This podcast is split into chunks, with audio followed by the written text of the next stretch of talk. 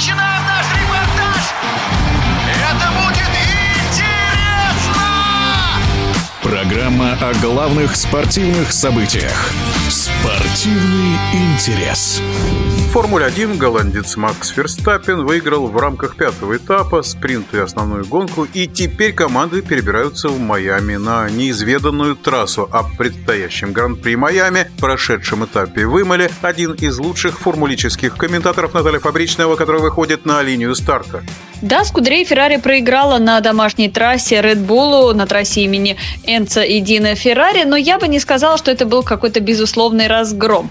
Да, Bull были быстрее, и можно сказать, что это был достаточно легкий дубль. Но нельзя забывать, что Red Bull сейчас активно на каждую гонку привозит обновления, и в том числе сюда, в Италию, они привезли машину, которая, по слухам, на целых 10 килограммов легче, чем ее предшественница буквально там две недели назад. А вы можете себе себе представить в автоспорте, где каждый грамм на счету, где даже вот Вильямс со своей ливреей, да, там краску а, лишнюю убирают, а, только под рекламные наклейки оставляют место, то насколько важно, насколько много, какую большую прибавку эти 10 килограммов убранные дают.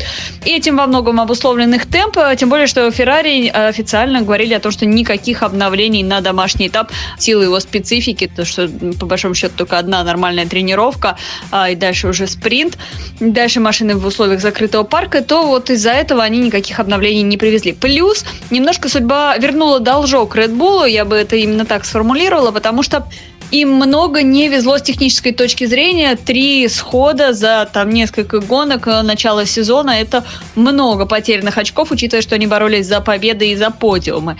В этом сезоне у нас э, всего три спринт-викенда, да, то есть э, три уикенда, где есть еще дополнительные вот эти мини-гонки длиной в 100 километров, но чуть-чуть изменена система подсчета очков. В этих спринт-гонках за первое место можно получить 8 очков, а не 3, как это было в прошлом году. Именно поэтому Макс Верстаппин за счет счет того, что он выиграл и спринт, и э, взял лучший круг и выиграл основную гонку. Взял вот исторически наибольшее количество очков. Но мы сейчас прекрасно понимаем, что в принципе вот эти спринт-викенды это, ну скажем, тот формат, который в любой момент руководство Формулы-1 может поменять в любую сторону. Они смотрят, тестируют, пробуют. Поэтому я думаю, что дальше, учитывая, что у нас э, впереди Америка, новый автодром, который не знает ни одна из команд, у нас, возможно, самые-самые неожиданные результаты, потому что у команд нет никаких наработок от предыдущих гран-при, у команды нет данных например, такой важной вещи, как абразивность асфальта, да, которая влияет на износ шин.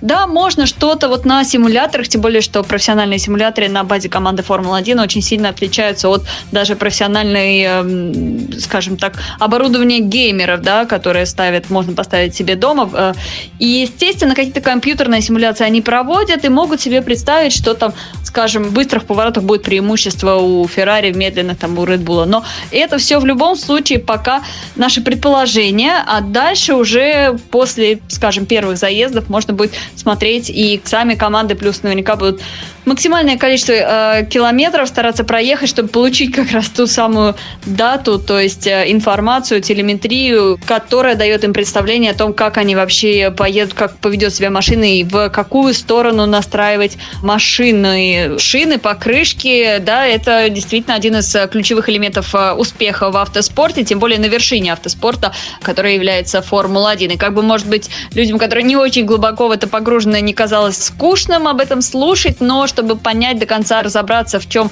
причина э, успеха или неудачи даже команд грандов, как правило, это кроется в умении работать с резиной как для самого пилота, так и настройки машины и концепция самой машины с точки зрения баланса, с точки зрения возможности вот этой машины привести резину в рабочее, так называемое рабочее окно. Вот видите, опять скучные термины, но смысл действительно в этом, что когда резина в оптимальной форме, то есть она хорошо прогрета, а есть э, гоночный держак, и, соответственно, есть возможность по максимуму атаковать и показывать быстрые круги на трассе. Когда же этого не происходит, машина, как правило, скользит, любое скольжение в автоспорте – это потеря времени на круге. И более того, машина становится более капризная. Поэтому работа с резиной э, – это то, без чего просто невозможны хорошие результаты. И это то, от чего в том числе страдает команда Mercedes в этом сезоне, потому что целиком э, концепция новой машины, мы знаем, что у нас практически техническая революция да, была